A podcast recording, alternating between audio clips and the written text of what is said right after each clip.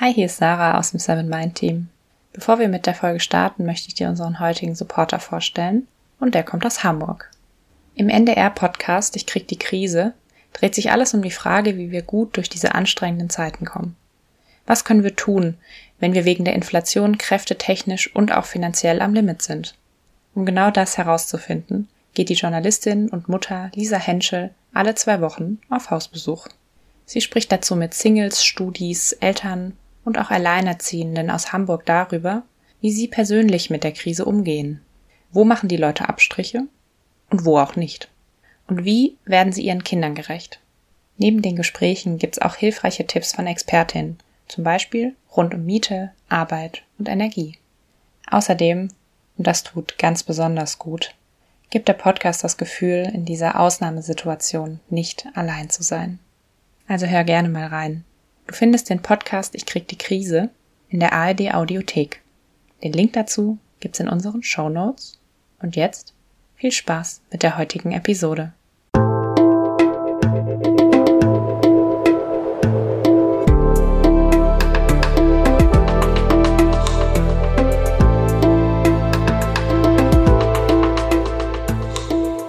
Willkommen bei dir, der Seven Mind Podcast mit Impulsen für ein gutes Leben.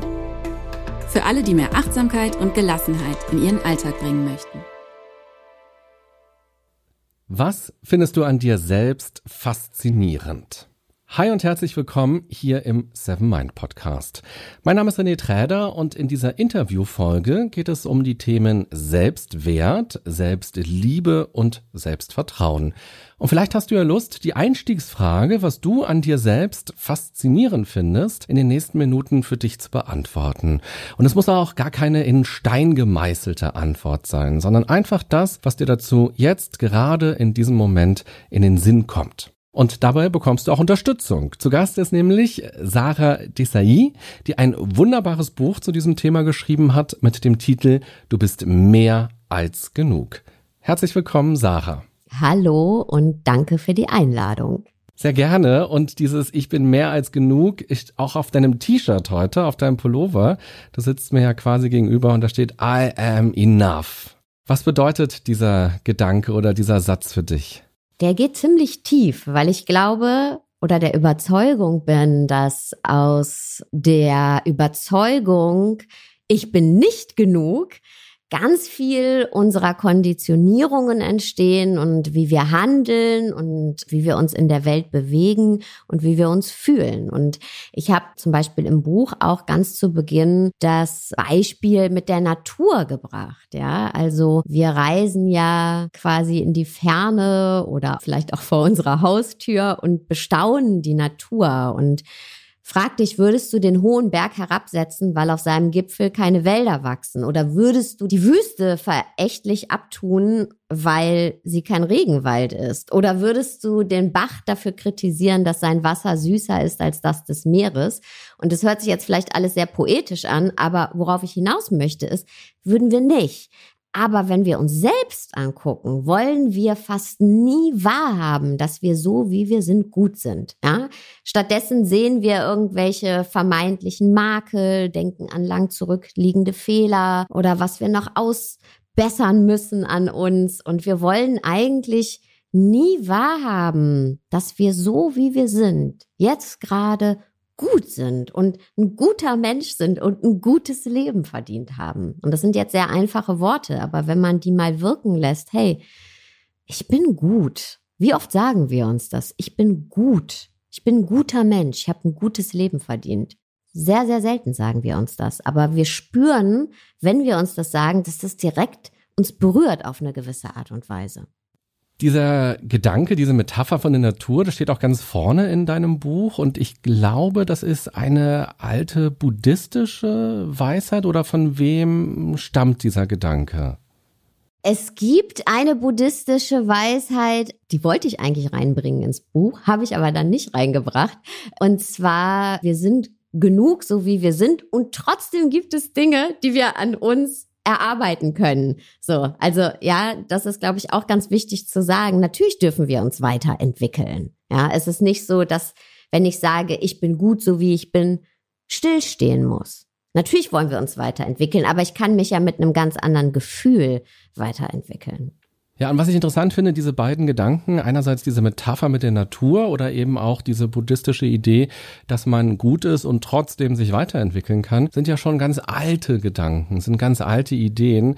Das zeigt uns ja auch, dass Menschen schon immer irgendwie so ein bisschen die Tendenz hatten, zu hadern mit sich, unzufrieden zu sein mit sich, sich vielleicht auch mit anderen zu vergleichen oder in den Spiegel zu gucken und zu sagen, meine Nase ist zu lang, ich bin zu klein, zu groß, zu dick, zu dünn, was auch immer, oder ich bin nicht gut genug in irgendwelchen Skills und dass das häufig etwas zu sein scheint, was eben an uns nagt und ja auch unsere Lebenszufriedenheit dann so reduziert. Was glaubst du denn, woran liegt das? Weil Heutzutage ist man ja ganz schnell dabei zu sagen, naja, es ist die mediale Welt, Instagram, da ist immer das Schöne und Gute und dann vergleichen wir uns eben damit und stellen diese Lücke eben so stark fest. Aber die Menschen vor 200 Jahren, vor 2000 Jahren hatten ja offenbar ganz ähnliche Struggles. Was glaubst du, woran liegt es, dass das so im Menschen offenbar ja eingepflanzt ist?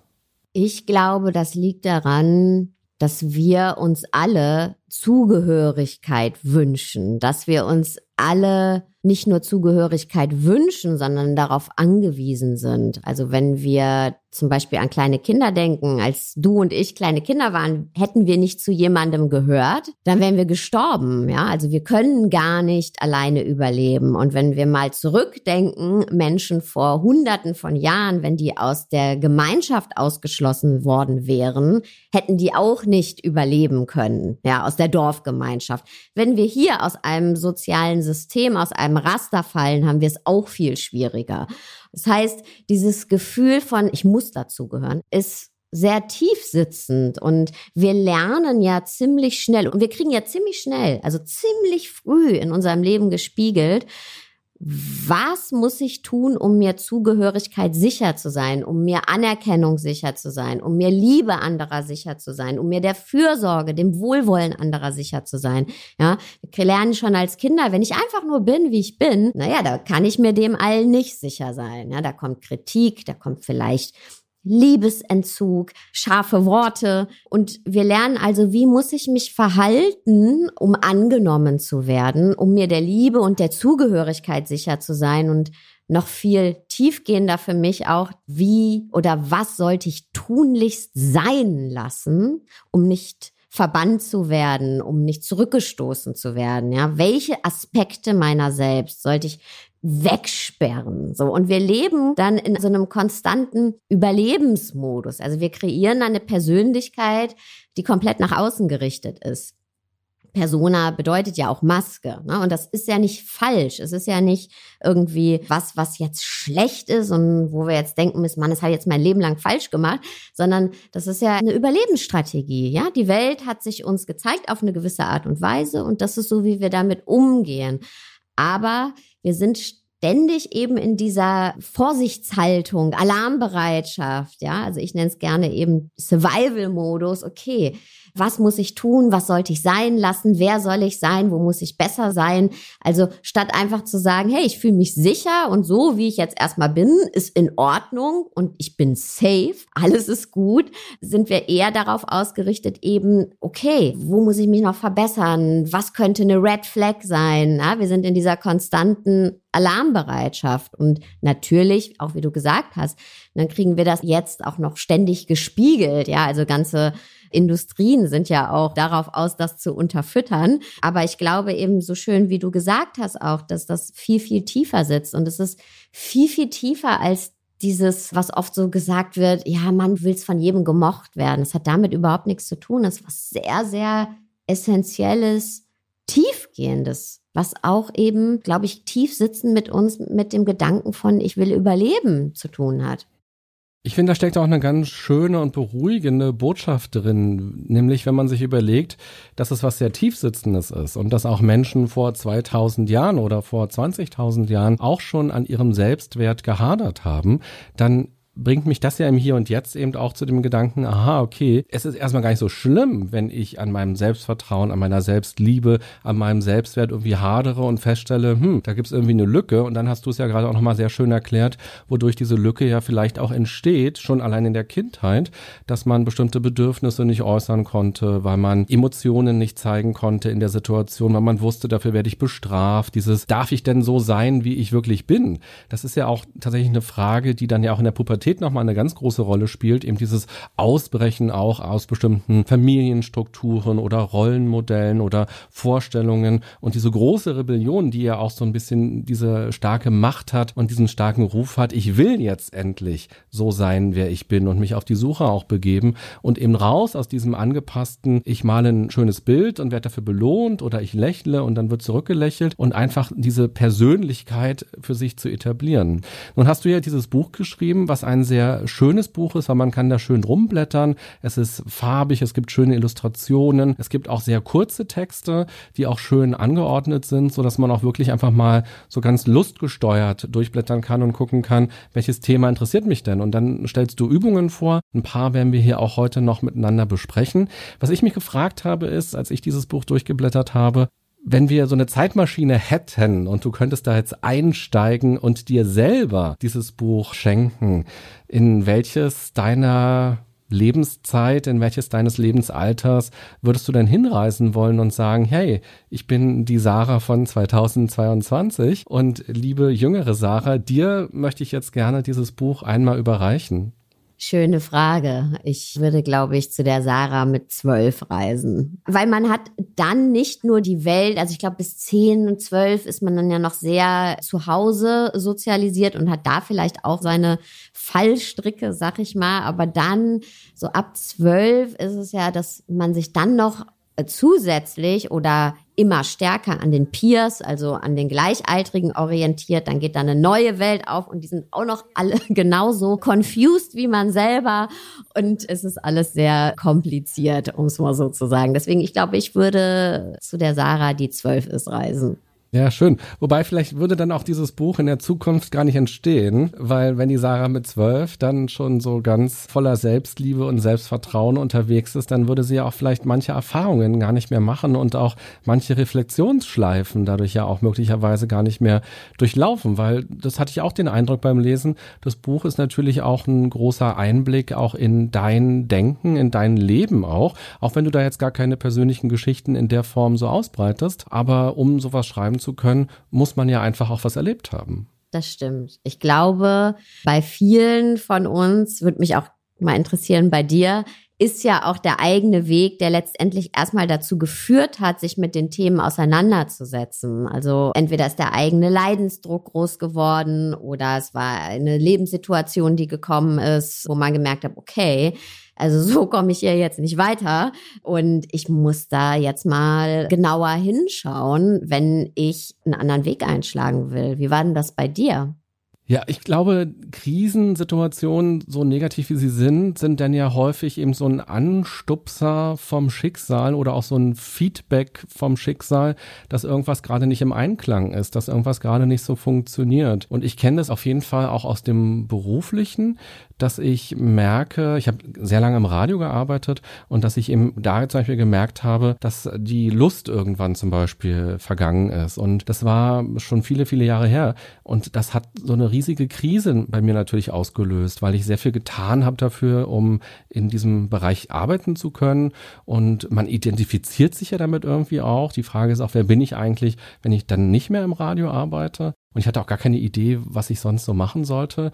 Und da bin ich dann wirklich ein Jahr lang mit so einer inneren Kündigung, ich habe das oft schon hier im Podcast erzählt, dann zur Arbeit gefahren und irgendwie diese Sinnlosigkeit plötzlich gehabt. Aber ohne dieses Gefühl, ohne diese Sinnlosigkeit, ohne dieses Tal, wäre gar nicht möglich gewesen, überhaupt den Mut zu haben, in die Veränderung zu gehen und dann was ganz Neues zu machen. Und das erlebe ich immer wieder, auch im Privaten natürlich, dass eine Vorstellung da ist, die Dinge müssten gut laufen, auch permanent quasi gut laufen und dann passiert aber irgendwas und durch diesen Peaks ist auch ein Change möglich, also auch eine neue Form der Kommunikation vielleicht möglich oder eine eigene Reflexion möglich.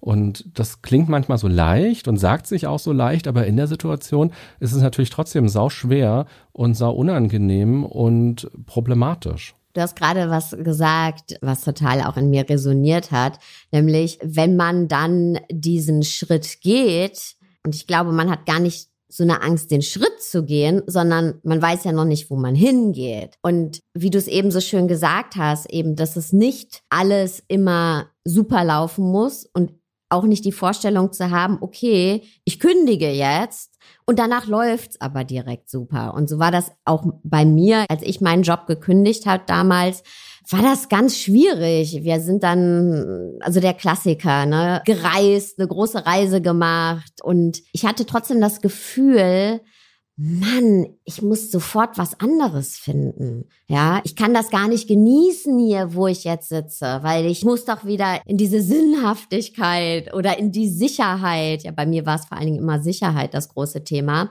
Und das, was mir am meisten gebracht hat, jetzt rückwirkend, ist, ich nenne es immer so schön, ich benutze immer das englische Wort, weil mir das deutsche fällt mir gar nicht so ein, to hang in there.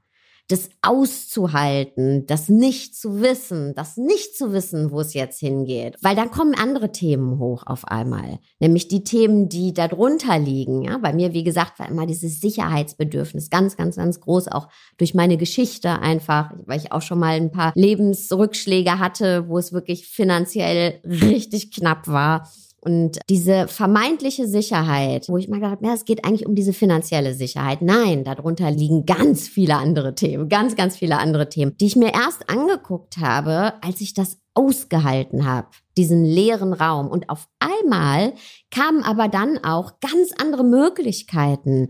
Also ich würde das, was ich jetzt mache, niemals machen, beruflich, natürlich für mich selbst schon, aber beruflich würde ich das niemals machen, wenn ich das nicht ausgehalten hätte, in diesem leeren Raum zu sitzen über eine längere Zeit.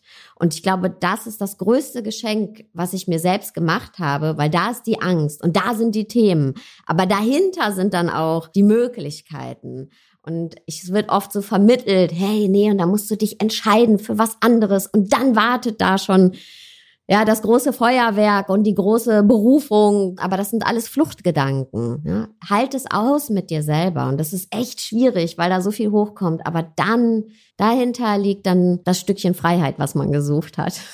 Ja, danke, dass du das so offen und so ehrlich erzählst. Das finde ich total schön, weil das große Problem an uns Podcastern oder an uns Menschen, die mit solchen Sachen nach außen gehen, ist ja, man könnte das missverstehen als euch geht's immer gut oder bei euch funktioniert immer alles, ihr seid immer erfolgreich. Und du hast jetzt dein zweites Buch geschrieben, du hast einen tollen Podcast, du gibst äh, Seminare, du machst Coachings quasi und hilfst Menschen dabei, sich weiterzuentwickeln. Und auch wenn man deine Postings sieht bei Instagram, dann strahlst du Stärke aus, du strahlst Power aus und so ein Bewusstsein aus. Und natürlich, wenn man das so sieht, dann kann man sich auch ja ganz klein fühlen in dem Moment, wenn man die Krise hat oder diese Sinnlosigkeit empfindet und denkt, ja, wo ist denn jetzt meine Knalleridee? Und ich muss jetzt auch morgen irgendwie erfolgreich sein oder ein Buch machen oder glücklich sein. Und deshalb finde ich das sehr schön, dass du das auch gerade so erzählt hast, dass auch du diese Täler hattest und sicherlich auch hast. Also nur jetzt irgendwie ein Buch zu haben oder einen Podcast zu haben und dabei Freude zu empfinden, heißt ja nicht, dass man jeden Tag aufsteht und immer alles blitzeblank schön ist. Und ich, ich sehe dich gerade und du wackelst auch mit dem Kopf und signalisierst auch, ja, genau. Also auch das gehört dazu. Absolut. Und es geht auch gar nicht darum, nie wieder schlechte Zeiten zu haben. Oder mal anders gesagt, ich habe dieses Buch abgeschlossen tatsächlich mit einem Ausschnitt aus meinem Tag und da beschreibe ich eben, dass ich morgens aufwache, es ist, ich glaube, November, ich gebe gerade das Buch ab oder hab's abgegeben, stehe auf um 6 Uhr, alles ist dunkel und ich fühle mich leer und ich fühle mich in alle Winde zerstreut und ich frage mich, wieso fühle ich mich leer? Ich müsste doch jetzt eigentlich total himmelhoch jauchzend sein, denn das Buch ist abgegeben. Aber warum fühle ich mich leer? Ist es vielleicht die äh, Schublade, aus der die ungeöffneten Briefe quellen, ja, weil ich da keine Zeit für hatte? Oder das nächste Projekt, in das ich mich schon verrannt habe? Oder einfach ein altbekanntes Gefühl von Leere, was hochkommt? Und dann tue ich das, was mir in diesen Momenten einfach hilft. Und ich lege eine Hand auf mein Herz und atme und spüre, ich bin da. Ja, und das reicht. Ich bin da. Und alles andere geht von dem Platz aus. Und das heißt aber nicht, dass ich mich dann nie wieder rastlos fühle oder nie wieder zu wenig fühle. Und ich weil ich ja das Buch auch angefangen habe mit Natur, habe ich es auch aufgehört mit Natur. Ja, du, ich, wir alle sind ein Wunder, ein perfektes Kunstwerk des Universums. Ein Meer, ein Tal, ein Wasserfall, eine bunte Wiese, vielleicht alles zugleich, vielleicht temporär bedeckt von Schnee oder zerzaust von heftigem Wind, doch nie weniger als ein Wunder und jede Freude verdienend. Und das heißt, ja, ich bin ganz oft auch vom Wind zerzaust. Und ich falle auch ganz oft noch in meine alten Gedankenmuster rein. Und manche Muster sitzen sehr, sehr tief. Die habe ich mir jetzt seit 15 Jahren angeguckt, meditiere darüber. Mir ist das alles bewusst und trotzdem kommen die hoch. Der Unterschied ist aber, dass ich sie jetzt kenne. Und dass, wenn sie da sind, tun die manchmal trotzdem weh, aber die tun nicht mehr eine Woche weh. Die tun dann vielleicht einen halben Tag weh und vielleicht auch manchmal einen ganzen Tag, vielleicht auch manchmal zwei. Aber ich weiß, es geht vorbei und ich habe auch Tools an der Hand. Und manchmal ist das Tool einfach nur es zu akzeptieren und zu sagen, okay, here we go again. Da bist du, aber ich weiß, es geht vorbei und eben dann sanft mit mir zum Beispiel zu sein und nicht dagegen anzugehen und mich zu optimieren, sondern dann einfach manchmal zu sagen, hey, ist ein schwieriger Moment, ist okay. Er darf jetzt da sein und ich werde versuchen, sanft und freundlich zu mir selbst zu sein. Manchmal ist das alles, was geht, aber es reicht schon. Gestern hatten wir ja ein sehr schönes Vorgespräch schon und da haben wir über was ganz Ähnliches gesprochen. Das fällt mir gerade nochmal ein, wo du das so angesprochen hast, dass wir uns ja manchmal auch alte Geschichten erzählen, also wir uns selber. Und du hast auch gerade gesagt, da kommt dann so eine Lehre, die man schon kennt, vielleicht von früher. Oder es kommt eine Angst, die man kennt von früher.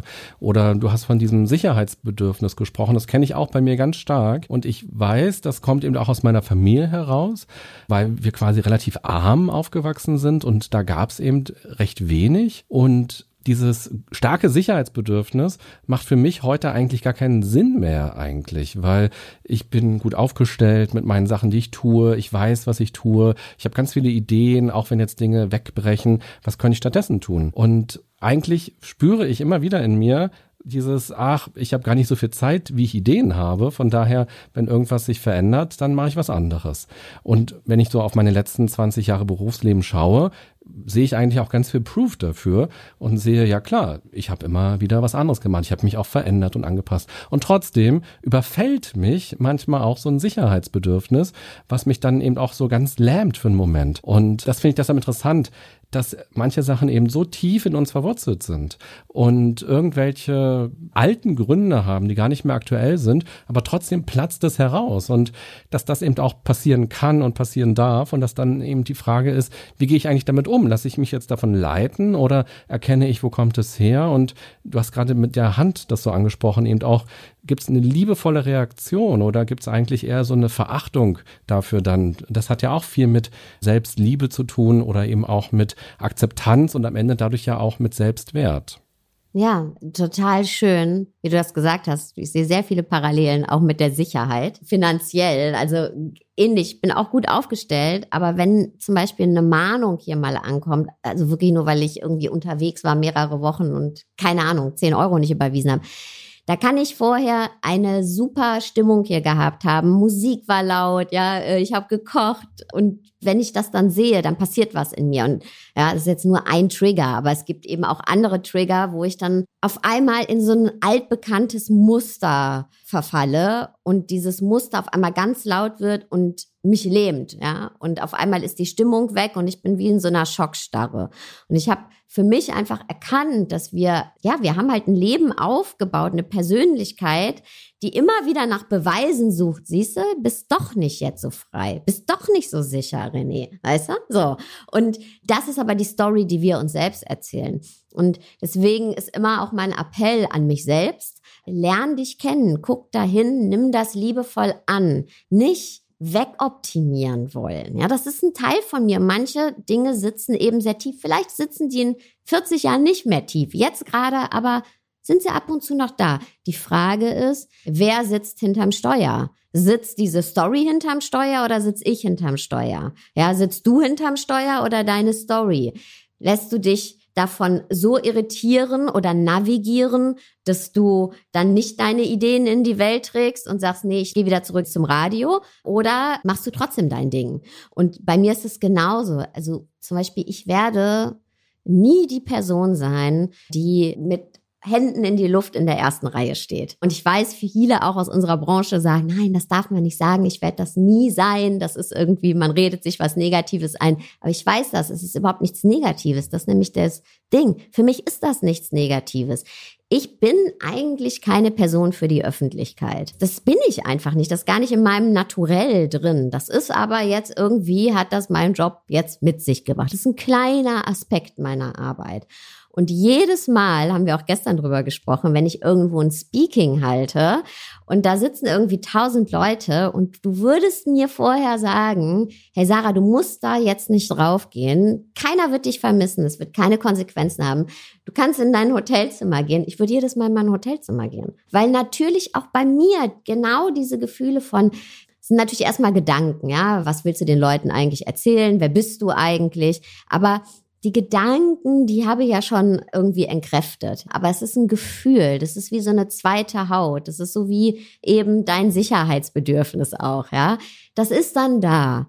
Und der Unterschied ist, weil ich das jetzt kenne, ich weiß, wie sich das anfühlt. Ja, ich weiß, zum Beispiel die erste Übung in meinem Buch ist auch den Empfindungen folgen. Das ist ganz banales. Ich weiß, wo in meinem Körper ich die spüre. Ich weiß, ich spüre die in meinem Brustkorb. Ich weiß, ich spüre die in meiner Kehle. Ich weiß, dass das so ein ganz schweres Gefühl ist. Und dann weiß ich auch, dass es dann auf einmal so was Flatterhaftes wird.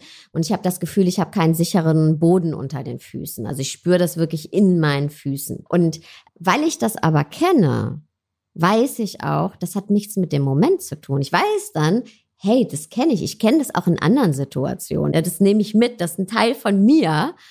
Und das zeigt mir dann, okay, wenn ich da jetzt rausgehe, wird mir nichts Schlimmes passieren. Das hat damit überhaupt nichts zu tun mit den Leuten, die da sitzen und mit dem, was ich da hinterher erzählen werde. So, die Situation ist keine Gefahr.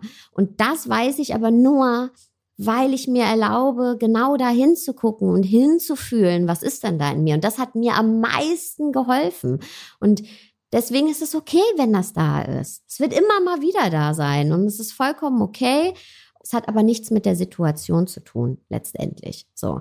Und das hilft mir total, weil dann sitze ich hinterm Steuer. Dann gehe ich nämlich trotzdem da raus und mache das dann trotzdem und hinterher fühle ich mich ja auch gut. Und das hast du ja gestern auch gesagt. Ja, wir lernen ja auch dadurch. Jedes Mal, wenn ich die Erfahrung mache, okay, ist mir jetzt nichts Schlimmes passiert. Wenn du da da stehst, ist eh der Adrenalinkick und dann ist ganz schnell vorbei. So, ja, und dann fühlt man sich ja auch irgendwie gut. Und dann beim nächsten Mal, wenn ich da rausgehe, weiß ich, hey, okay, mein Gehirn hat ja schon gelernt. Es hat ja schon gelernt, es passiert dir nichts Schlimmes. Wenn ich aber nicht rausgehe, dann lernt mein Gehirn was anderes. Dann lernt es nämlich, auf eine ganz paradoxe Weise, ich bin nicht rausgegangen und mir ist nichts Schlimmes passiert. Das heißt, nur wenn ich hier schön in meiner kleinen Box bleibe und mich nicht ausprobiere, nur dann ist es sicher. Und dann wird natürlich die Hemmschwelle, uns auszuprobieren, immer größer, immer größer, immer größer.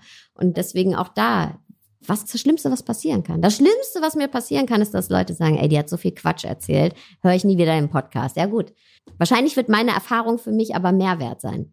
Ja, vielen Dank. Ich habe mich auch an vielen Stellen erinnert gefühlt, so an meine eigenen Gedanken und Gefühle in solchen Situationen und vor allem, dass eben etwas plötzlich da ist in einem, ein Gedanke oder ein Gefühl und dass man sich das anschauen kann und das auch hinterfragen kann, ob das überhaupt so stimmt, ob das überhaupt so richtig ist.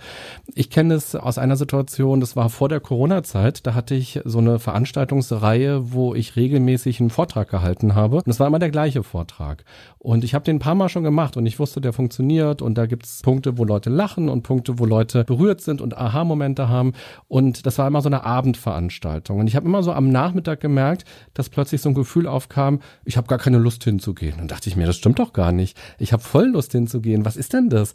Dieser Gedanke so, ich will jetzt lieber Netflix gucken oder so.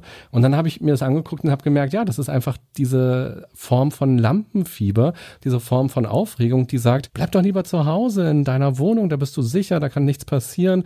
Und letztes Mal, da haben die Leute gelacht und waren berührt, aber dieses Mal, wer weiß, ob das überhaupt interessant genug ist. Und dann wusste ich immer schon, dann, wenn nächste Woche der Vortrag wieder war, wusste ich, ja, es kommt am Nachmittag wieder dieses Gefühl von, ich habe gar keinen Bock, das heute zu machen. Also so, so eine Protesthaltung, jetzt bleib doch zu Hause. Und dann auch zu wissen, ja, Bullshit, das muss ich jetzt gar nicht ernst nehmen, sondern es ist eigentlich die Angst, die Unsicherheit, das Lampenfieber, das Ungewisse, was mich da erwartet, was mich so zurückhält. Und eben auch zu wissen, ja, ich muss jetzt quasi aus meiner Komfortzone raus an dieser Stelle und muss wieder auf die Bühne gehen und muss wieder etwas machen und muss mich wieder präsentieren. Und danach ist genau diese Leichtigkeit, diese Freude darüber und diese Verwunderung, ja, was war denn das für ein Gefühl am Nachmittag eigentlich?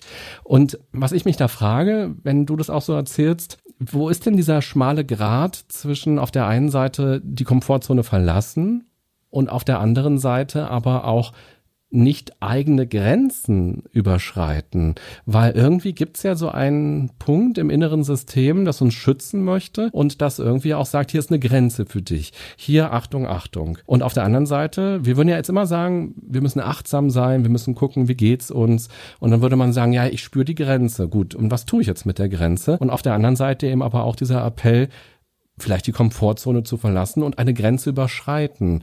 Wo würdest du diesen feinen Punkt definieren? Wie kann man entscheiden, wann ist es Zeit, eine Grenze zu verletzen und auch dann die Komfortzone zu verlassen? Und wann ist es vielleicht auch total in Ordnung zu sagen, das ist jetzt meine Grenze und ich bleibe in der Komfortzone?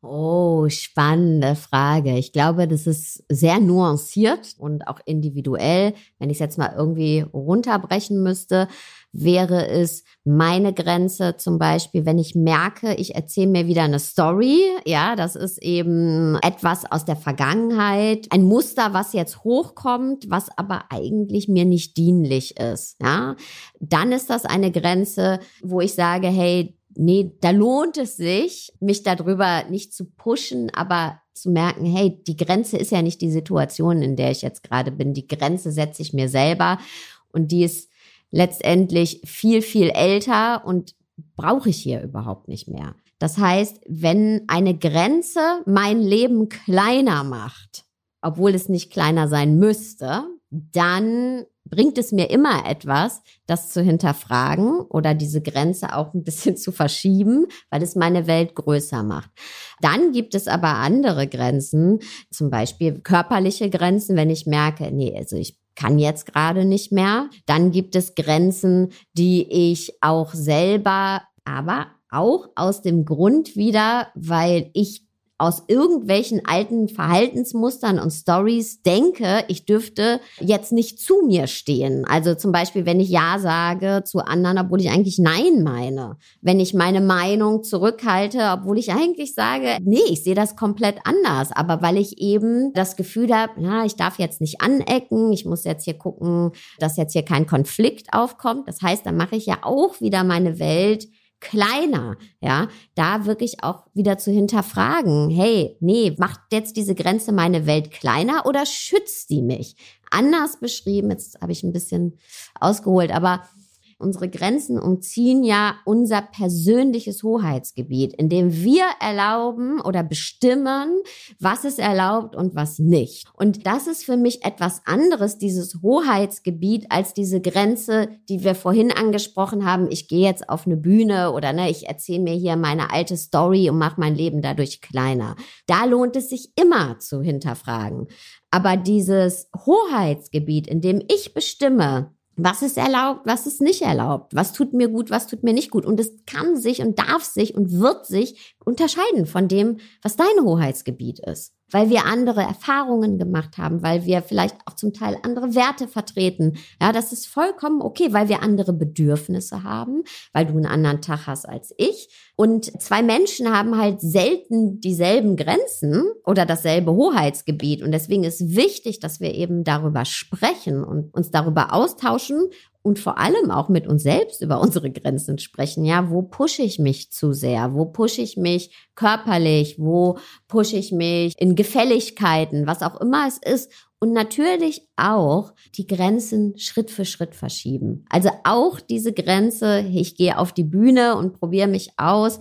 Das darf Schritt für Schritt passieren. Das ist nicht dieser eine große Schritt. Ich glaube, das wäre dann vielleicht auch eine Überforderung fürs System. Schritt für Schritt ausprobieren, immer ein Schrittchen weiter ins unbekannte Niemandsland. Okay, was ist, wenn ich mir jetzt nicht die Story erzähle und es trotzdem einfach mache? So, was passiert dann? Und beim nächsten Mal wird es dann ein bisschen einfacher und beim nächsten Mal wird es ein bisschen einfacher. Also ich glaube, es gibt nicht diesen einen großen Schritt, mit dem wir alle unsere Grenzen sprengen. Also in unserem Bewusstsein könnten wir das. Aber in der Umsetzung, glaube ich, scheitern wir daran. Und das ist auch vollkommen okay. So, also ich bin eher jemand, der sich Schritt für Schritt weiterentwickelt. So, aber wie gesagt, die Grenzen, die eben dein Hoheitsgebiet umschließen, in dem du bestimmst, was ist erlaubt, was ist nicht erlaubt.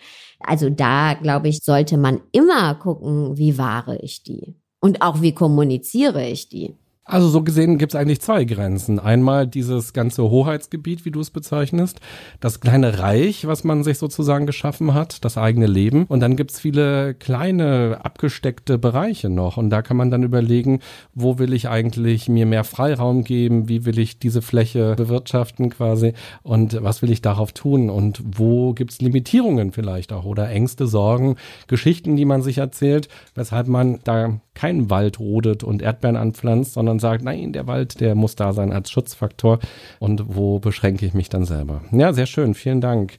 Jetzt haben wir in der ersten halben Stunde noch gar nicht so oft die Wörter Selbstvertrauen, Selbstliebe und Selbstwert benutzt, aber trotzdem ja eigentlich schon über diese Themen sehr intensiv schon gesprochen, auch sehr persönlich ja schon gesprochen. Ich würde gerne noch mal ein bisschen Struktur reinbringen und lass uns diese drei Begriffe vielleicht noch mal so ein bisschen voneinander abgrenzen.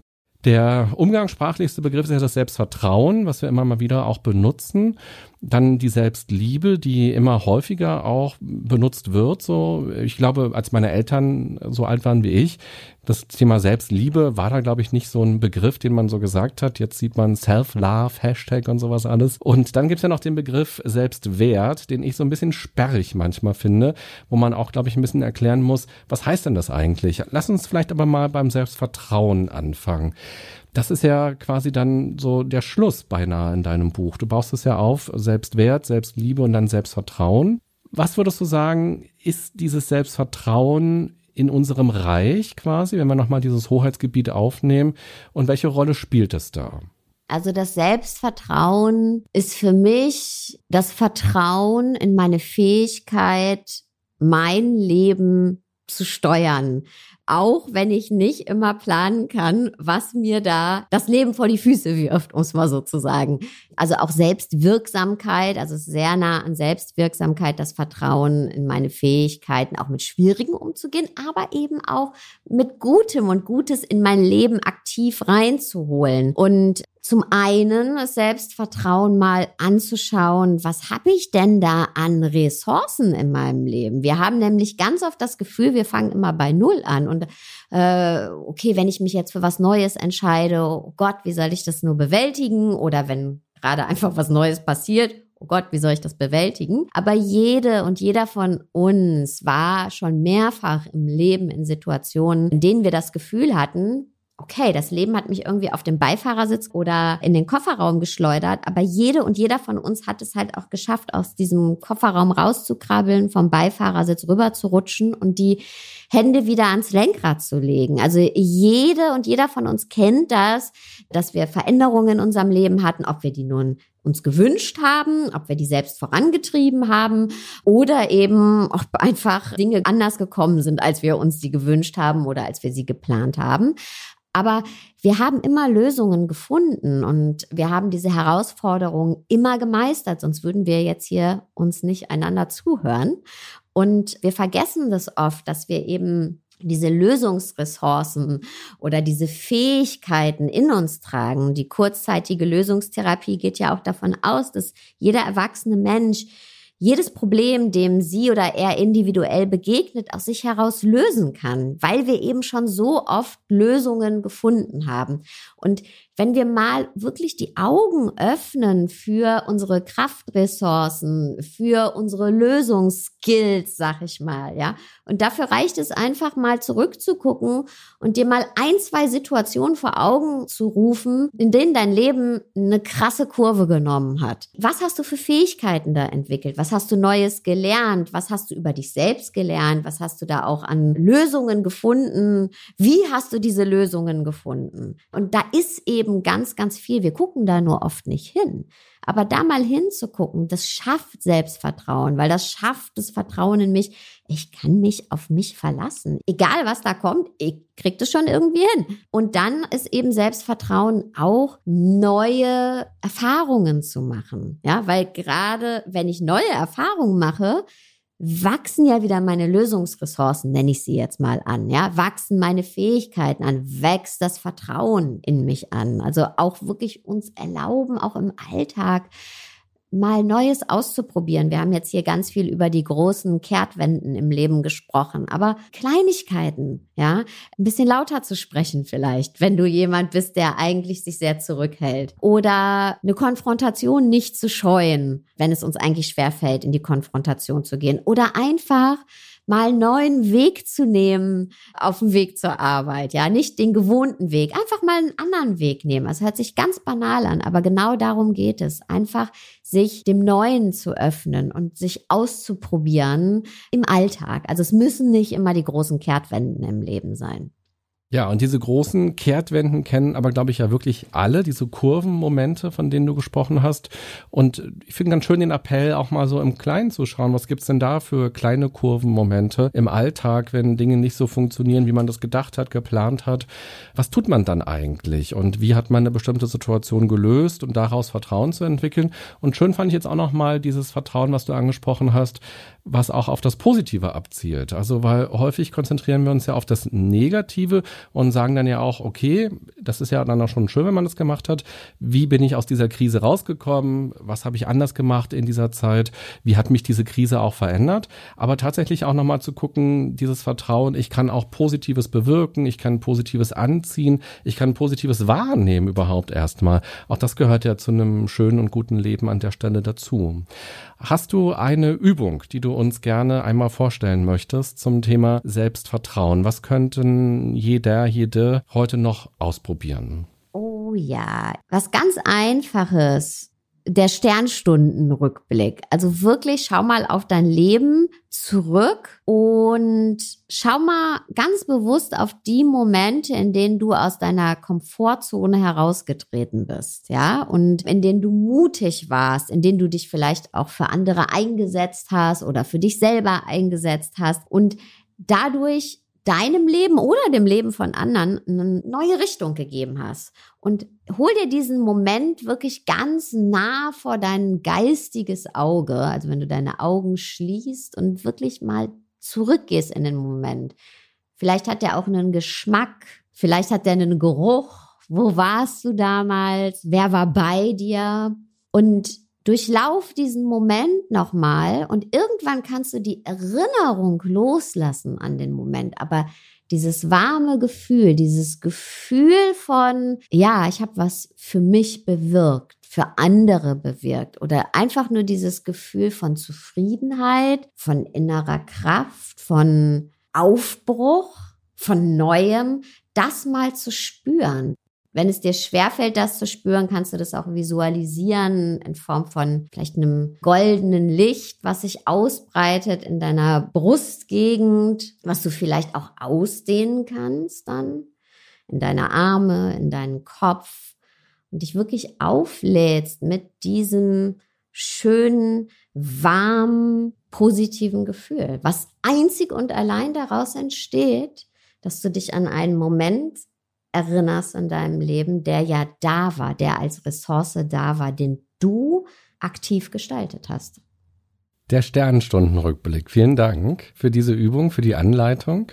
Ist übrigens, Entschuldigung, ich habe es gerade sogar verbunden. Es ist eigentlich auch eine ganz alte buddhistische Übung, Gefühle ausdehnen.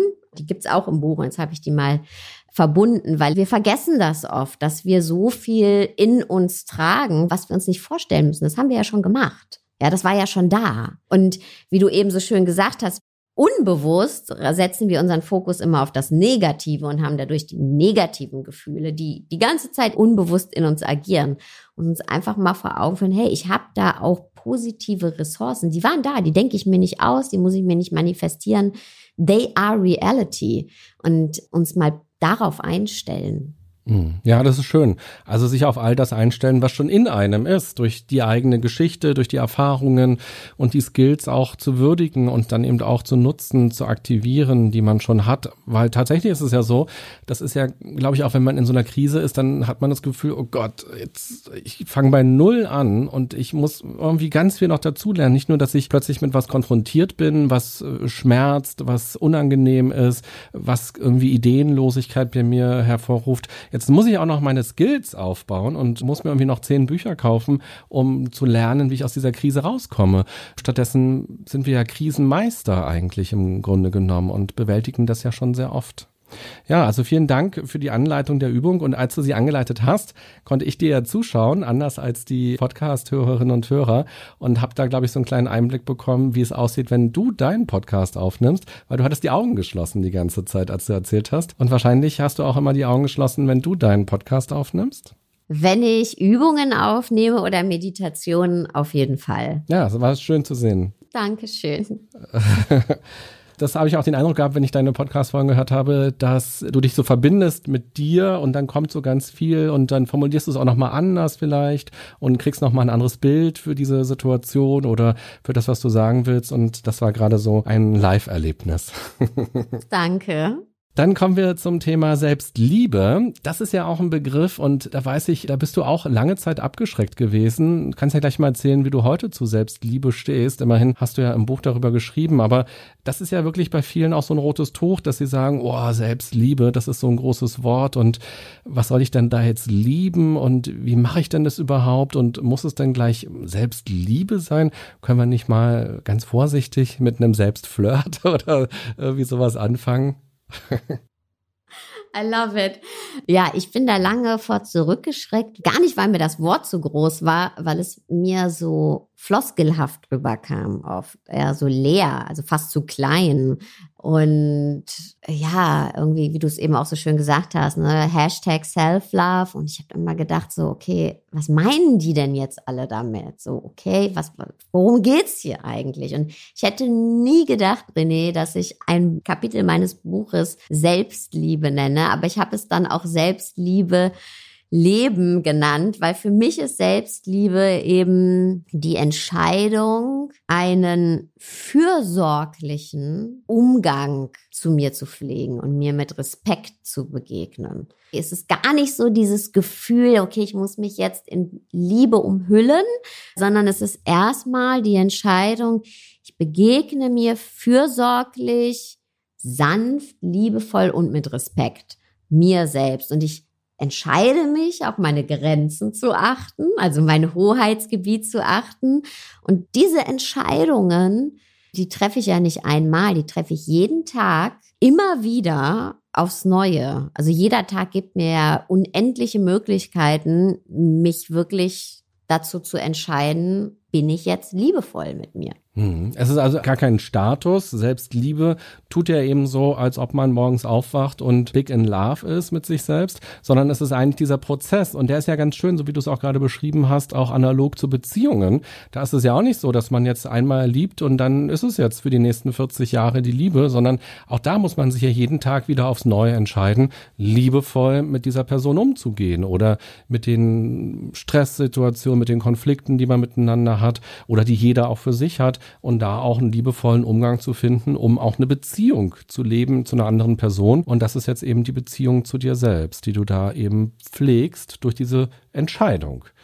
Und wie können wir zu dieser Entscheidung kommen? Also wie können wir vielleicht dahin kommen zu sagen, ich entscheide mich wirklich dafür, weil es klingt natürlich erstmal schön und zu sagen, ja, das will ich jetzt auch machen oder will ich auch haben oder so, ist natürlich naheliegend. Aber wie lebt man dann diese Entscheidung? Da habe ich eine Übung im Buch, die gefällt mir tatsächlich selbst sehr gut. In Selbstliebe erblühen weil ich mir auch lange darüber Gedanken gemacht habe, okay, wie kann ich denn jetzt das Thema Selbstliebe angehen? Also genau deine Frage. Und ich lade uns alle ein, mal auf heute zu gucken. Den Tag heute. Wie oft heute warst du nicht liebevoll mit dir? Wie oft heute hast du dich selbst abgelehnt oder was Gemeines auch, was Verletzendes über dich selbst gesagt, ja? Oder hast dich unter Druck gesetzt? Ja, wie oft habe ich heute an mir runtergeguckt und gesagt, boah, nee, das will ich so nicht haben. Oder habe mich weiter über meine Grenzen gepusht, obwohl ich eigentlich nicht mehr kann. Ja, oder wie oft habe ich heute mich selbst zurückgewiesen? Und wenn wir ehrlich sind oder wenn ich zum Beispiel jetzt ehrlich bin, habe ich das heute schon gemacht, mehrfach. Ich habe auf jeden Fall heute schon mich angeguckt und habe gedacht, boah, ey, nee, boah, gefällt mir nicht. Und ich habe auch auf jeden Fall heute schon mir nicht die Pause gegönnt für meinen Kaffee, obwohl ich sie eigentlich gebraucht hätte. So, und habe mich gepusht. Und es ist erst 11.18 Uhr. Und es ist erst 11.18 Uhr. So. Und wenn wir mal ehrlich sind, machen wir das ziemlich viel. Und wahrscheinlich jede oder jeder von uns heute schon auf irgendeine Art und Weise. Hast du es heute schon gemacht? Ja, und zwar ist es mir nämlich auch gerade aufgefallen, als du darüber gesprochen hast. Ich war letzte Woche erkältet und so ein bisschen hört man es vielleicht auch noch. Und ich habe mich heute früh voll geärgert, als ich aufgewacht bin, weil ich war gestern noch in der Wanne und mir geht's auch schon wieder gut, aber ich bin noch so ein bisschen nasal und bin so ein bisschen kratzig noch so im Hals. Und habe mich voll geärgert, ich dachte, Mann, jetzt haben wir dieses Interview und daher habe ich noch einen Online-Vortrag und da muss ich ja auch reden. Und dann dachte ich mir, Mann, warum funktioniert mein Körper jetzt nicht so, wie er soll. Ich war doch gestern sogar in der Wanne und habe noch eine Heiztablette genommen und trotzdem habe ich heute immer noch so ein bisschen diese Erkältung, die ich noch so ein bisschen spüre, so restmäßig. Und ja, wo ich auch meinen Körper quasi so gerüttelt und geschüttelt habe und dachte, funktioniert doch gefälligst mal besser. Mhm, mhm. Und dann wird man eben sehr hart zu sich, ne? Und einfach mal eine Achtsamkeit dafür zu entwickeln. Wann warst du heute so zu dir? Oder wann war ich oder eben René so zu sich? Und dann für einen Moment die Welt mal anzuhalten, wenn wir merken, oh, ich gehe da gerade so mit mir um, weil das tun wir nicht sonst. Was machen wir sonst? Wir schreiben schnell noch eine E-Mail, wir schmeißen die Waschmaschine an, wir gehen zur Tagesordnung über. Obwohl wir gerade so mit uns umgegangen sind. Wenn jemand anders mit uns so umgehen würde oder wir mit jemandem anderen, würde erstmal sagen, hey, hey, stopp, stopp, was ist hier eigentlich los? Wie kannst du sowas sagen? Wie kannst du so sein? Aber wir bügeln über uns weg und da einfach wirklich eine Achtsamkeit zu entwickeln, das reicht schon. In einem Moment, wenn du merkst, bist gerade nicht liebevoll mit dir selbst. Eine Minute reicht. Reflektieren, was passiert da eigentlich gerade. Nicht zur Tagesordnung übergehen, sondern einfach sagen, hey, wow, wow, ja, so gehe ich gerade mit mir um und dann dich zu entscheiden, da jetzt bei dir zu bleiben. Man könnte auch sagen, die Entscheidung zu treffen, uns zu lieben, das ist natürlich immer noch schwer. Das heißt nämlich jetzt nicht, dass du dann sagen musst, oder ich, wenn ich an mir runtergucke und sage, boah, nee, das will ich so nicht haben, dann sage, ach nee, ach Mensch, ich finde das alles toll, ich liebe mich und ich bin die, die, die Beste und die Schönste. Nee, das wird wahrscheinlich nicht funktionieren. Aber mich zu lieben bedeutet, mich nicht alleine zu lassen. Zu mir zu sagen, hey, ich stehe zu mir, ich liebe und akzeptiere mich so, wie ich bin, auch wenn es mir gerade wahnsinnig schwerfällt, mich zu akzeptieren und wahnsinnig schwerfällt, mich zu lieben, nehme ich diesen Teil von mir auch an. Ich drücke den jetzt nicht weg. Oh, da sind wir auch wieder, ja. Selbst optimiere das jetzt noch an mir, weil das ist nicht ehrlich. Aber was ich machen kann, ist zu sagen, auch diese Facette meiner selbst, dass ich gerade so zu mir bin, dass das auch ein Teil von Sarah ist. Das nehme ich auch an. Das darf jetzt auch da sein und ich bin jetzt einfach mal diese Minute für mich da. Und das ändert schon viel, weil wir nämlich dann aufhören, in diese Wertungen zu verfallen. Ne? Weil wenn ich alles von mir irgendwie annehmen kann, dann ist nicht mehr dieses Gefälle zwischen gut und böse, sondern dann ist so, okay, es ist alles da, alles darf da sein und das hat eine wahnsinnig schöne Qualität, wenn ich bei mir bleibe und mich nicht allein lasse oder Aspekte meiner selbst ausgrenze. Also es geht bei der Übung gar nicht darum zu sagen, okay, und jetzt erlaube ich mir sofort eine Pause zu machen oder ich sage mir, Mann, ich bin wunderschön oder ich bin die Beste oder ich traue mir jetzt alles zu oder wie in deinem Fall, ey, meine Stimme, ja, eigentlich finde ich die jetzt so viel schöner sowieso, weißt du, sondern es geht eher darum, auch eben das zu akzeptieren, dass wir so mit uns sind und auch diese Aspekte von uns zu akzeptieren. Und dadurch alleine werden wir schon sanfter. Das alleine nimmt dem schon den Schrecken oder die Härte. Also das Ziel ist die Sanftheit und gar nicht diese romantische Idee von alles ist schön, weil viele Leute würden ja vermuten, wenn man über Selbstliebe spricht, dass man eben gar nicht an den Punkt kommt zu sagen, ich schaue mir runter und finde irgendwas blöd, sondern viele Menschen würden ja wahrscheinlich sagen, Selbstliebe würde bedeuten, ich schaue in den Spiegel und bin hin und weg und finde gar nichts doof und finde alles einfach nur noch toll und gehe dann eben mit so einem riesigen Selbstvertrauen durch die Welt. Und egal, ob ich irgendwelche Blicke bekomme oder so, ich finde mich schön und toll und dann stärkt mich das. Aber wenn du es beschreibst, ist es eben nochmal eine ganz andere Form von Selbstliebe. Womit ich nicht sagen will, dass wir uns nicht alle schön finden sollen und toll finden sollen. Ja, natürlich. Aber wenn wir es mal auf alle Lebensaspekte übertragen, ja, also wer das Rezept hat, bitte schreib mir eine Mail, wenn wir in allen Lebensaspekten immer mutig voranschreiten und voller Mut und innerer Kraft und Stabilität und nie zweifeln an uns. Ich glaube, das wird schwierig, weil wenn ich nur dann irgendwie meine Sachen mache, dann muss ich immer darauf warten, dass der Tag kommt, wo alles perfekt ist. Aber wir sind ja eben so konditioniert. Wir reden über 40, 30, 50 Jahre Konditionierung. Ja, denken wir an unser Beginn des Gespräches. Muster sitzen tief. Ich für mich finde es einfacher, nicht darauf zu warten, dass ich sage, Mann und ich finde mich wunderschön. Und zwar immer und ich weiß, ich traue mir immer alles zu und ich weiß, ich habe immer alle Skills. Und das finde ich schwieriger für mich als zu sagen, hey, ich nehme mich an und da sind wir nämlich beim Selbstwert mit allem, was da ist ich verbringe mein Leben nicht damit, gegen meine Schwächen zu arbeiten, sondern mit meinen Stärken, mit allem, was da ist. Alles mit meinem Hellen, mit meinem Dunklen, mit meinem Licht, mit meinem Schatten, mit meinem Ganzen und mit meinem Verletzten. Ich bin verletzt zum Teil. Bin verletzt worden, habe mich selbst verletzt. Und das ist ja da, das ist ein Teil meiner Geschichte. Und ich finde es einfacher für mich zu sagen, das ist Sarah. Und das nehme ich an. Und dieser Aspekt von Sarah darf auch da sein. Und es ist okay. Und ich lasse mich nicht allein, auch wenn dieser Aspekt mal laut wird. Das hilft mir mehr durch mein Leben zu gehen und mein Leben in die Richtung zu gestalten und ist weitaus müheloser, als immer der strahlende Mensch sein zu müssen, der voller Mut und Überzeugung voranschreitet. Aber wer weiß, vielleicht, ich weiß nicht, wie ist es für dich? Na, vielleicht kriegst du ja eine E-Mail von irgendjemandem erstmal.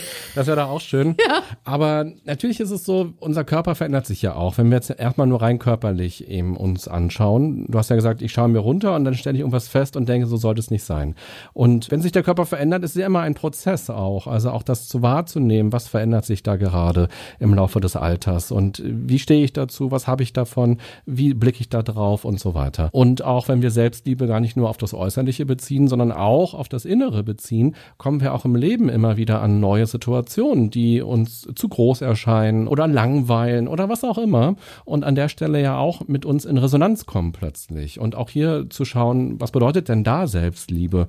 Und ich bin ja auch gar kein Fan von so einer romantischen Liebe im Sinne von, was man so im Hollywood-Film sieht, dass das eine Beziehung ist, sondern eben ja auch, wenn wir wieder diese Analogie machen auf äh, zwischenmenschliche Beziehungen, dass ja der Normalzustand erstmal ist, dass da zwei Individuen sind, die auch unterschiedlich sind. Und dass da eben auch alles sein darf und alles passieren kann. Und diese Idee, so wie uns das eben der Film präsentiert, dass man die gleiche Meinung hat, das gleiche gerade empfindet, das gleiche sieht, den gleichen Stern am Himmel wahrnimmt und den genauso schön findet. Und das ist dann Liebe, das ist ja auch Quatsch.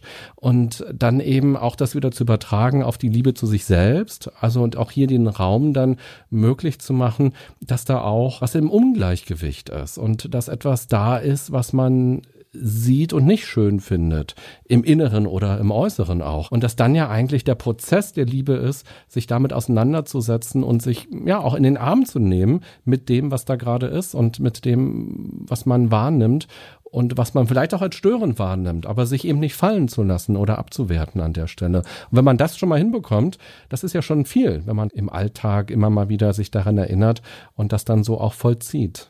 Ja, also ich finde eben auch, ganz egal ob in Partnerschaft oder in der Beziehung zu mir selber, wenn ich mit etwas unzufrieden bin oder irgendwelche Fallstricke da sind, auch eben in partnerschaftlichen Beziehungen, dann ist es ja nur eine Lücke, die sichtbar gemacht wird. Die Lücke ist ja da. Ne? Und genauso ist es mit der Selbstliebe. Ich, also da ist ja was da. Ne? Ob das jetzt die Veränderung des Körpers ist oder ob das, weil wir in neue Situationen reingehen oder weil wir einfach gelangweilt sind. Hast du ja eben auch so schön gesagt. Die Lücke ist ja da. Also ich schließe die nur, wenn ich hingucke. Und nicht, wenn ich so tue, als wäre sie nicht da, weißt du? So, und okay, da gucke ich jetzt nicht hin. Und das ist oft ja auch Streit, ob das der Streit mit mir selber ist oder der Streit mit einer anderen Person. Der Streit, der Konflikt zeigt nur eine Lücke auf, die da ist. So, die macht nur sichtbar, was eh da ist. Ich kann sie schließen, wenn wir darüber reden, wenn wir uns das angucken. Aber ja, deswegen unterschreibe ich das 100 Prozent, was du gesagt hast. Und wir entwickeln, wir sind ja nie die gleichen. Ich bin ja nicht mal die gleiche wie vor einer Stunde, bevor ich mit dir gesprochen habe. Und wir müssen uns ja auch immer wieder an uns auch wieder annähern.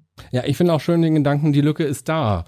Und dass man eben dann auch hingucken kann, anstatt die wegzudrücken. Weil spätestens, wenn man dann, bei dem Beispiel, ich sehe was bei mir, was ich nicht schön finde, wenn man dann Blicke von anderen bekommt, spätestens dann interpretiert man das rein oder jemand spricht vielleicht genau auch das an, dann wird es einfach so ein riesiges Thema, weil man hat schon längst gespürt die ganze Zeit. Und ja, das Selbstliebe dann eben bedeutet, damit sich auseinanderzusetzen und der Arbeit bedeutet. Das ist ja auch nochmal ganz wichtig. Und Selbstliebe ist nicht einfach, man ist eben verliebt und dann ist es einfach so da. Herzlichen Glückwunsch, sondern es ist Arbeit und das ist dann auch mal anstrengend, die Selbstliebe. Aber du weißt nicht, vielleicht kriege ich ja noch eine E-Mail. Ja, dann sag Bescheid. Leite sie mir weiter. Okay, und dann kommen wir zum dritten Begriff. Ich habe ja schon gesagt, diesen Selbstwert finde ich so ein bisschen sperrig, weil ich mich frage, ja, wie soll man denn überhaupt einen Wert definieren? Also wenn ich jetzt ein Stück Kuchen kaufe, dann kann ich sagen, was, das hat 10 Euro gekostet. Ist es das denn überhaupt wert? Und dann kann ich so rausrechnen, das Material, die Arbeitskosten. Und dann kann ich sagen, na gut, 5 Euro, das ist es irgendwie noch wert. Aber bei einem Menschen, wie kann man denn bei einem Menschen sagen, das ist der Selbstwert? Oder was meint Selbstwert an der Stelle dann? Da habe ich mir tatsächlich auch lange Gedanken drüber gemacht, weil man hat ja so ein Gefühl zu einem Begriff und dann, wenn man aber anfängt, irgendwie ein Buch darüber zu schreiben, dann muss man das ja konkretisieren und noch weiter reflektieren. Und für mich ist es einfach darauf essenziert, der Selbstwert kriegt eben keinen Wert von fünf Euro oder zehn Euro, sondern Selbstwert bedeutet zuallererst mal mich überhaupt kennenzulernen, der Wunsch, mich kennenzulernen, der Wunsch, mich verstehen zu lernen, ohne mich besser haben zu wollen. Erstmal überhaupt sagen, was ist denn der Wert von Sarah? nicht in Euro gerechnet oder auch nicht in Gramm gerechnet und auch nicht in Gold gerechnet, sondern was ist denn Sarah überhaupt?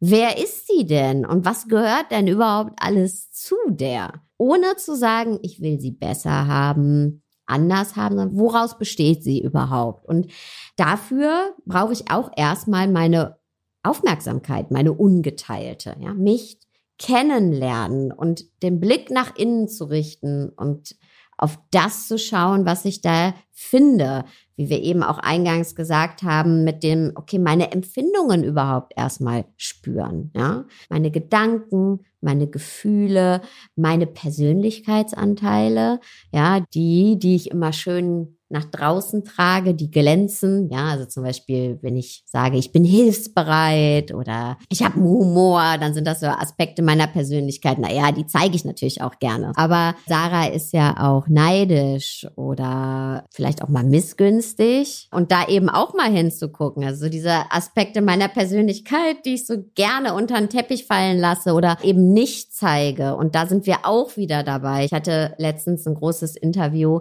da ging es um Eifersucht. Eifersucht, ne? Und das war so auf Clickbait ausgerichtet. Da habe ich den Leuten gesagt, Leute, da, da kann ich nichts zu sagen, weil dann hieß es ja und wann braucht man Hilfe und wie werde ich nie wieder eifersüchtig und woran erkenne ich eifersüchtige Menschen, dass sie ihnen aus dem Weg gehen. Und ich so, ey, vielleicht können wir erstmal entstigmatisieren, es ging vor allem um Eifersucht eben unter Kolleginnen, Kollegen. Ja, vielleicht können wir es erstmal entstigmatisieren, dieses Wort, ja, dass wir so diese schillernden Persönlichkeitsanteile haben und dann die bösen sondern jeder ist auch mal eifersüchtig und neidisch. Und da sind wir wieder bei einer Lücke. Nämlich mal dann zu gucken, warum bin ich denn? Was wünsche ich mir eigentlich, was vielleicht ich in einer anderen Person sehe? Was sind da Persönlichkeitsanteile oder Wünsche, die nicht gelebt werden? Ja, alles darf da sein, ja. Und das ist Selbstwert. Menschen mit einem gesunden Selbstwert sagen, okay, ich bin erstmal richtig so, wie ich bin.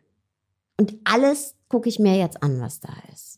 Und ich verbringe jetzt nicht ein Leben damit, meine Schwächen auszumerzen, vermeintlichen Schwächen, sondern ich arbeite mit dem, was da ist. Und alles ist per se erstmal richtig. Da sind wir wieder eingangs bei, ich bin ein guter Mensch. Ich habe ein gutes Leben verdient. Ich bin richtig, so wie ich bin, mit allem, was zu mir gehört. Und dann kann ich mich natürlich daraus entwickeln. Ist ja für mich auch irgendwie scheiße. Entschuldigung. So dieses Gefühl von Eifersucht und Neid. Will ich ja auch nicht haben für mich. Aber ich kann nur damit arbeiten, wenn ich da hingucke auch wieder. Und das ist für mich auch ganz wichtig immer, weil auch gerade auch so in unserer Branche oft auch so ein Bild vermittelt wird und das will ich jetzt auch irgendwie kein Bashing betreiben. Ich glaube, das bringt irgendwie das auch so mit sich. Du musst ausgeheilt sein und du musst ja auch nie wieder zweifeln oder immer nur gütig und alles heil in dir. Und da fängt es ja schon an. Also wenn ich das ja lese, dann habe ich ja überhaupt gar keinen Selbstwert. Dann denke ich mir so, ja, da muss ja die Hälfte von mir unter den Teppich kehren. Da bin ich ja nicht bei fünf Euro, bin ich ja bei minus fünf Euro. Und da einfach zu sagen, nee, alles darf erstmal da sein. Licht, Schatten, Ganzes, Verletztes, Stärken, Schwächen. Alles gehört zu mir. Und ich glaube, das ist das Fundament. Der Selbstwert ist das Fundament für Selbstliebe und Selbstvertrauen. Das ist so der Unterbau für mich. Das ist das Fundament. Und da wird dann der Rest des Hauses draufgebaut. Aber ohne das geht es nicht.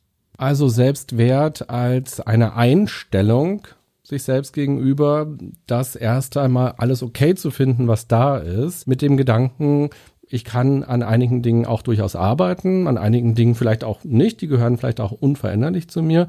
Und mein Ich besteht quasi aus schillernden Aspekten und eben auch aus schattigen Aspekten. Und würdest du denn aber dann sagen, wenn ich jetzt ganz viel dran arbeite und dann nicht mehr neidisch bin und nicht mehr eifersüchtig bin, habe ich dann einen höheren Selbstwert oder ist das dann unabhängig voneinander?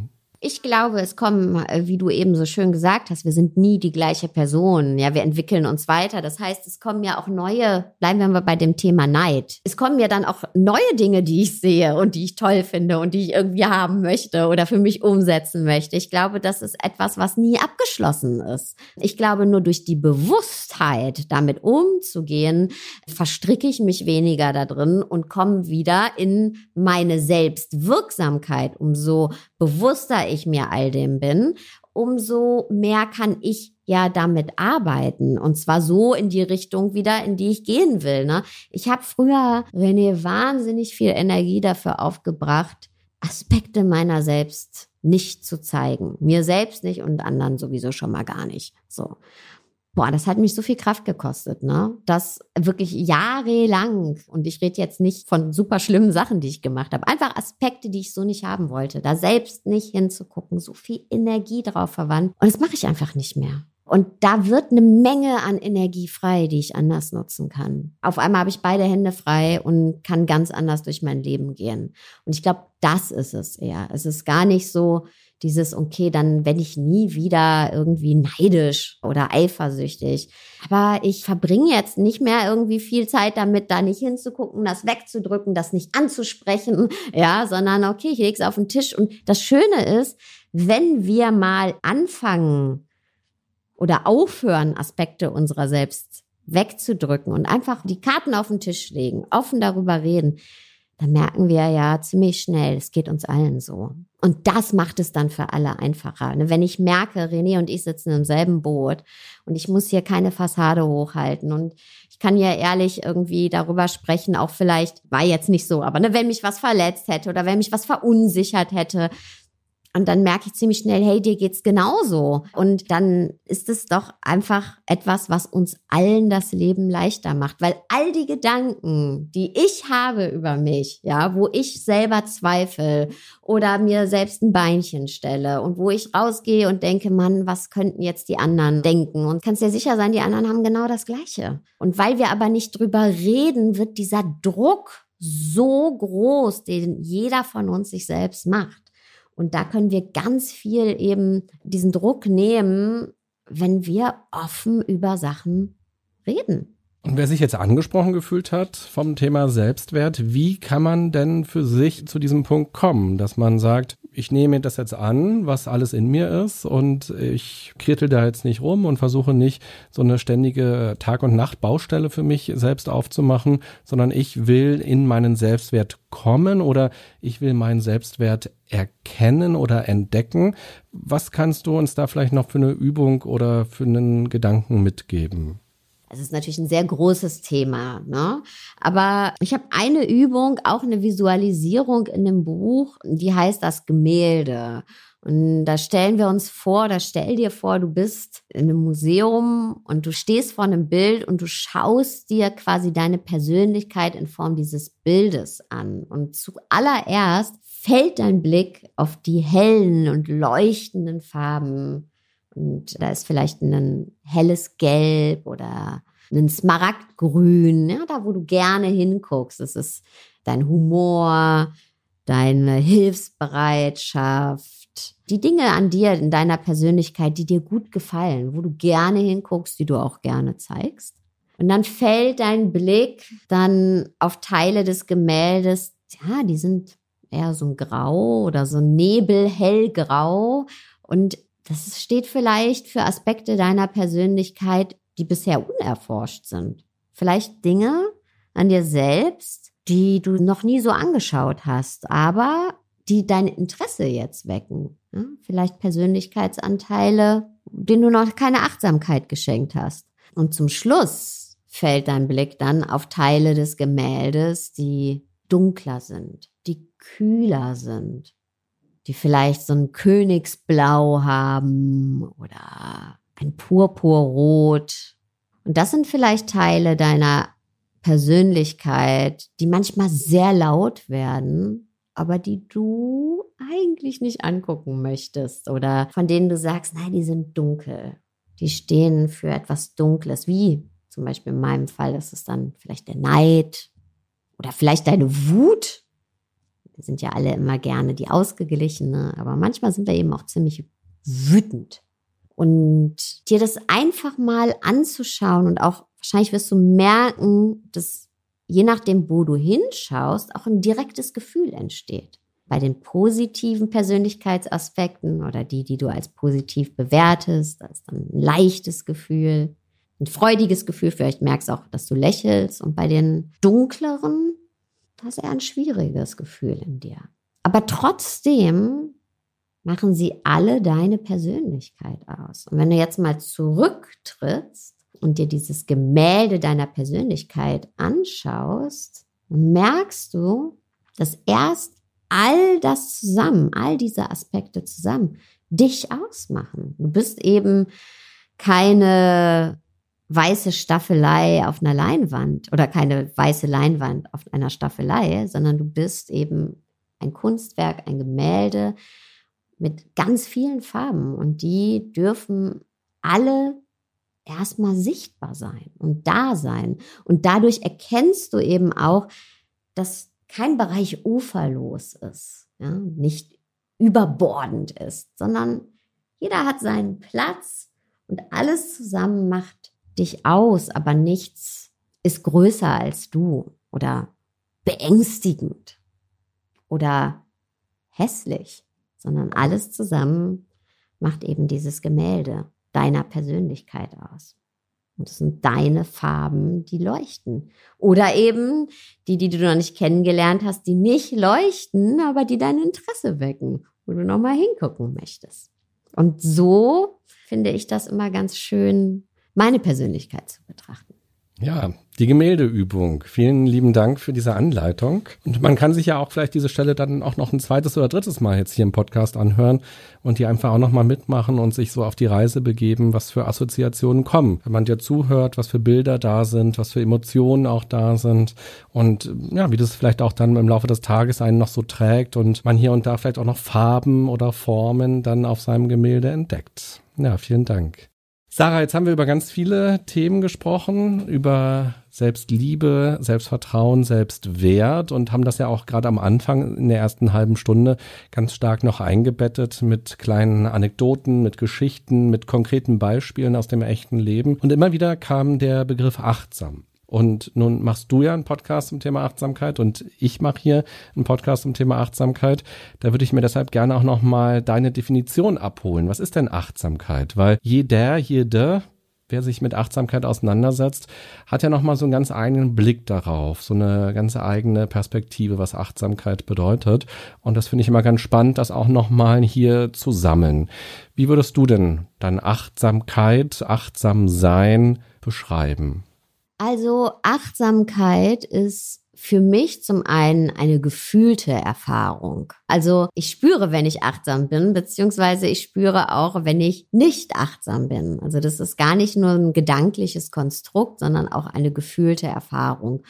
Und oft hat man so das Gefühl, dass Achtsamkeit so ein bisschen so was Klinisches ist. Ist es aber überhaupt nicht. Es ist für mich auch Herz, Körper, Geist, Fülle. Also wirklich zu erfahren, was passiert gerade in meinem Geist, was passiert in meinem Herz, was passiert in meinem Körper. Ja, wie wirkt sich das eine auf das andere aus? Dafür muss ich eben auch im Moment sein. Also jetzt gerade was passiert wahrnehmen und dann drittens eröffnet mir Achtsamkeit eben die Möglichkeit, mich besser verstehen zu lernen, meine eigenen Strukturen besser verstehen zu lernen, meine Gedankenmuster, meine Handlungsmuster, meine Gefühle besser zu verstehen. Und dadurch entwickeln sich oder ergeben sich eben neue Handlungsmöglichkeiten für mich, wenn ich das dann möchte. Und das ist für mich Achtsamkeit. Also es hat auch was kurzfristiges, nämlich dieses im Moment sein, wirklich wahrnehmen, was passiert und eben langfristig auch wenn umso mehr ich Achtsamkeit praktiziere, lerne ich mich besser verstehen. Das ist wie so ein Hallo zu mir selbst und zu sagen, ah, da ist sie, ah, das ist die Sarah. Und dann eben auch anders wählen zu können, zu merken, ich habe Handlungsalternativen, ich habe Alternativen, ich habe Wahlmöglichkeiten. Und ich glaube, ganz oft im Leben, so war es auch bei mir, hatte ich immer so das Gefühl, ich verrenn mich, ich fahre mir meinen Film sozusagen und immer wieder irgendwie in den gleichen Situationen oder ne, also auch im Alltag. Das Leben ist ja auch ganz viel Alltag.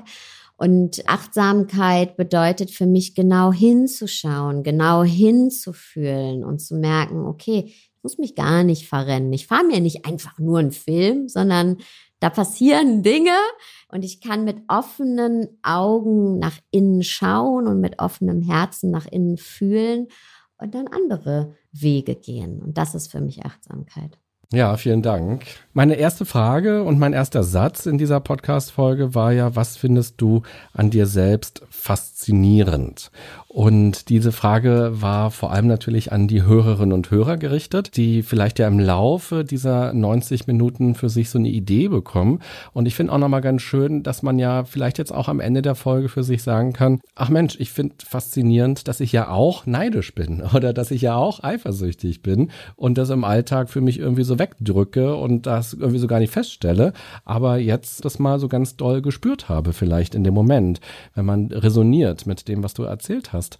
Oder eben auch was ganz anderes, was Schillerndes, was man vielleicht auch faszinierend findet. Und diese Frage wirkt ja vielleicht erstmal komisch, weil man denkt so, oh, ich soll über mich selbst was sagen, was ich faszinierend finde. Wir haben bei anderen Leuten Dinge, die wir faszinierend finden und wo dann eben häufig auch diese Lücke entsteht und wir sagen, ach, das hätte ich auch gerne oder so wäre ich auch gerne wie diese Person und dann eher wieder gucken, was finden wir bei uns eben nicht faszinierend. Aber eben mal einmal zu schauen, was finde ich denn faszinierend. Und ich hoffe, dass jeder, jede etwas für sich gefunden hat oder vielleicht im Laufe des Tages, im Laufe der nächsten Stunden auch noch etwas findet, wo er oder sie sagt, ach, das finde ich wirklich faszinierend, dass ich so bin, dass ich das mache, dass ich das fühle, dass ich das denke, dass das passiert ist. Was fällt dir denn ganz spontan ein, Sarah? Was findest du an dir faszinierend? kommt natürlich auch direkt diese Zensur, von der du eben gesprochen hast. Oh, jetzt soll ich sagen, was ich an mir faszinierend finde. Darf ich das überhaupt? Wie eitel, wie blöd, wie selbstverliebt. Genau, ja, ja. Aber was ich tatsächlich, was mir kam, was ich faszinierend finde, ist, dass ich immer mehr an mir entdecke und entdecke, dass das Leben eine Einladung ist, weiter an mir zu forschen und Dinge an mir zu entdecken einfach. Weißt du? Weil ich habe ganz lange auch das Gefühl gehabt, boah, das Leben ist manchmal so schwer und dann mache ich jetzt einen Haken hinter. Oh Gott, wieder eine Aufgabe geschafft, Gott sei Dank. Gott sei Dank sind jetzt die drei Stunden um. Und jetzt habe ich diesen Aspekt von mir, oh nee, den, den muss ich ja noch irgendwie besser machen oder okay, uh, muss ich mir jetzt halt mal angucken, weißt du? Und das hat sich für mich geändert. Für mich ist irgendwie das Leben viel leichter geworden, weil ich viel neugieriger geworden bin und mit einer positiven Haltung dem entgegentreten kann, Lösungen finden darf für Dinge, die das Leben mir so vor die Füße wirft, im positiven und negativen Sinne und mich Dinge an mir sehe, wo ich mit so einem Forschergeist rangehe und merke, ah, interessant. Und das hatte ich ganz lange nicht. Ganz lange war vieles schwer für mich oder war wie so eine Aufgabe. Jetzt muss die Aufgabe auch noch gelöst werden, weißt du? So. Und das habe ich nicht mehr. Und das ist mir gerade so bewusst geworden. Und das ist faszinierend. Genauso wie du auch eben gesagt hattest in Bezug auf Sicherheit. Ne?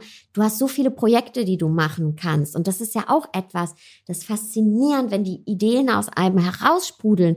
Und viele Menschen haben vielleicht aber auch die Haltung, oh Gott, jetzt muss ich das noch machen und das noch machen, weil da folgen ja auch immer Arbeitsschritte drauf. Aber letztendlich ist es einfach eine Einstellung. Sehe ich das Leben und auch mich selber als eine Aufgabe oder als etwas, was ich faszinierend finde, was ich entdecken darf, was ich ausprobieren darf. Und das, diese Leichtigkeit, dass ich die für mich entwickeln konnte, das finde ich schon faszinierend. Vielen Dank, dass du das mit uns teilst und auch diese Hürde übersprungen bist, dass man sich erstmal komisch vorkommt, wenn man das so erzählt und sagt. Und deshalb dachte ich mir, jetzt erzähle ich vielleicht auch mal, was mir spontan jetzt gerade eingefallen ist. Weil natürlich gibt's in mir auch diese doofe Bremse, die sagt, jetzt halt deinen Mund, sag das nicht, das ist doch total bescheuert und was denken die Leute über dich? Aber weil ich glaube, jeder, jede, wer gerade zuhört und eben mit sich auch gerade diese Frage versucht zu klären, was finde ich denn an mir selbst faszinierend, hat diese Hürde auch und deshalb würde ich auch einmal sie überspringen und einladen dazu, dass jeder sie auch überspringt. Was ich faszinierend finde, ist, wir kennen uns ja noch gar nicht. Also wir haben gestern telefoniert und ich habe natürlich mal eine Podcast-Folge von dir gehört und habe dein Buch mir angeschaut. Und was ich faszinierend finde, ist, dass es gelingt, eine Verbindung aufzubauen und ein schönes Gespräch zu führen und auch was zu lernen von einer anderen Person und was mitzunehmen für sich, fürs eigene Leben, wenn man mit so einer Offenheit rangeht oder auch mit so einer Neugierde, wenn man bewusst zuhört und schaut, was verstehe ich gerade nicht oder was ist ein Widerspruch erstmal für mich oder wo passt denn das in mein Leben hinein, wo habe ich eine Parallele und was dann aus einem man setzt sich 90 Minuten hin, entstehen kann. Und das finde ich faszinierend, dass immer wieder schöne Gespräche hier entstehen können, wenn man einfach, ja, sich für den Moment irgendwie einlässt und mal schaut, was hat der andere Mensch? was für mich neu ist, was hat der andere Mensch aber auch, was für mich bekannt ist und wie kann ich da jetzt für mich was rausziehen oder wo berührt es mich auch, wo gibt es eine Resonanz und das finde ich immer wieder faszinierend, weil eigentlich mache ich nichts Besonderes. Ich stelle nur ein paar Fragen und höre zu. Aber am Ende finde ich das dann doch faszinierend, was dabei rauskommen kann. Du machst schon was sehr Besonderes. Ich habe mich sehr wohl gefühlt und du kreierst diesen offenen Raum. Das ist auch eine Fähigkeit. Ne? Das hat nicht jeder.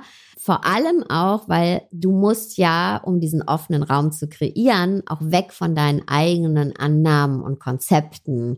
Und ich glaube, das ist ja gar nicht einfach, weil man ja ganz schnell immer, wenn jemand anders was erzählt, dabei ist, ah, bei mir ist das so und so und ah, nee, sehe ich aber anders, wie du es gerade gesagt hast. Und dir das immer wieder abzulegen und mit einem offenen Geist weg von den eigenen vorgefertigten Konzepten oder Erfahrungen dran zu gehen, ist schon eine Riesenfähigkeit und schon was sehr, sehr Faszinierendes, was du da äh, mitbringst. Danke. Dann freut es mich sehr, dass du hier gewesen bist und dir die Zeit genommen hast, mit uns quasi einmal auf diese großen Themen zu schauen, dass du deine Übungen mit uns geteilt hast, dass du Übungen angeleitet hast, die man sich auch nochmal anhören kann. Das finde ich voll schön. Wenn man noch mehr von dir wissen will, dann kann man immer montags deinen Podcast hören. Sag nochmal, wie er heißt. The Mindful Sessions für mehr Achtsamkeit und Soul Power. Und du hast zwei Bücher geschrieben. In dem ersten bist du sehr persönlich, da erzählst du auch von deiner Lebensgeschichte stärker. Und im zweiten, da haben wir jetzt ja schon viele Einblicke gegeben, gibt es Möglichkeiten, einfach für sich selbst auch sich kennenzulernen und in Kontakt zu kommen mit all diesen Aspekten, über die wir jetzt ja auch gesprochen haben. Vielen Dank, dass du hier warst. Vielen, vielen Dank. Es war echt eine richtig schöne Zeit mit dir und ich habe das Gefühl, wir kennen uns schon ziemlich gut jetzt. Ja. dann Sarah, wenn wir uns das nächste Mal, wir wohnen ja gar nicht so weit auseinander, begegnen, dann winken wir mal und sprechen mal richtig. So machen wir das. Genau. Und mit richtig meine ich, dass es jetzt online war, weil wir haben natürlich richtig gesprochen, aber wir haben uns online getroffen und gar nicht im gleichen Raum gesessen. Das stimmt. Und ja, danke. Und auch danke an alle Zuhörerinnen und Zuhörer für eure Zeit und eure Offenheit. Ja, liebe Podcast-Hörer, lieber Podcast-Hörer, du kannst jetzt am Ende mal für dich überlegen, was war besonders interessant. Auch natürlich, wie beantwortest du diese faszinierende Frage für dich? Und was ich nochmal ganz schön finde, ist, nach diesen 90 Minuten, wie kann man denn neue Erfahrungen möglich machen? Und da hat Sarah ja auch viele Ideen uns mitgegeben, wenn wir über unseren Selbstwert nachdenken, wenn wir über Selbstliebe nachdenken und auch in einen anderen Kontakt mit uns kommen und am Ende eben auch eine Art Selbstvertrauen entwickeln. Wie sind dadurch neue Erfahrungen möglich, wenn das passiert? Aber auch umgekehrt, wenn wir uns neuen Erfahrungen stellen, wie können wir dann eben auch über diesen Weg etwas für unser Selbstvertrauen tun, für unsere Selbstliebe oder eben auch mit unserem Selbstwert in Kontakt kommen. Diesen Gedanken, diesen Kreislauf möchte ich dir gerne an dieser Stelle noch einmal mitgeben. Ich wünsche dir eine gute und achtsame Zeit. Bis bald, bye bye, sagt René Träder.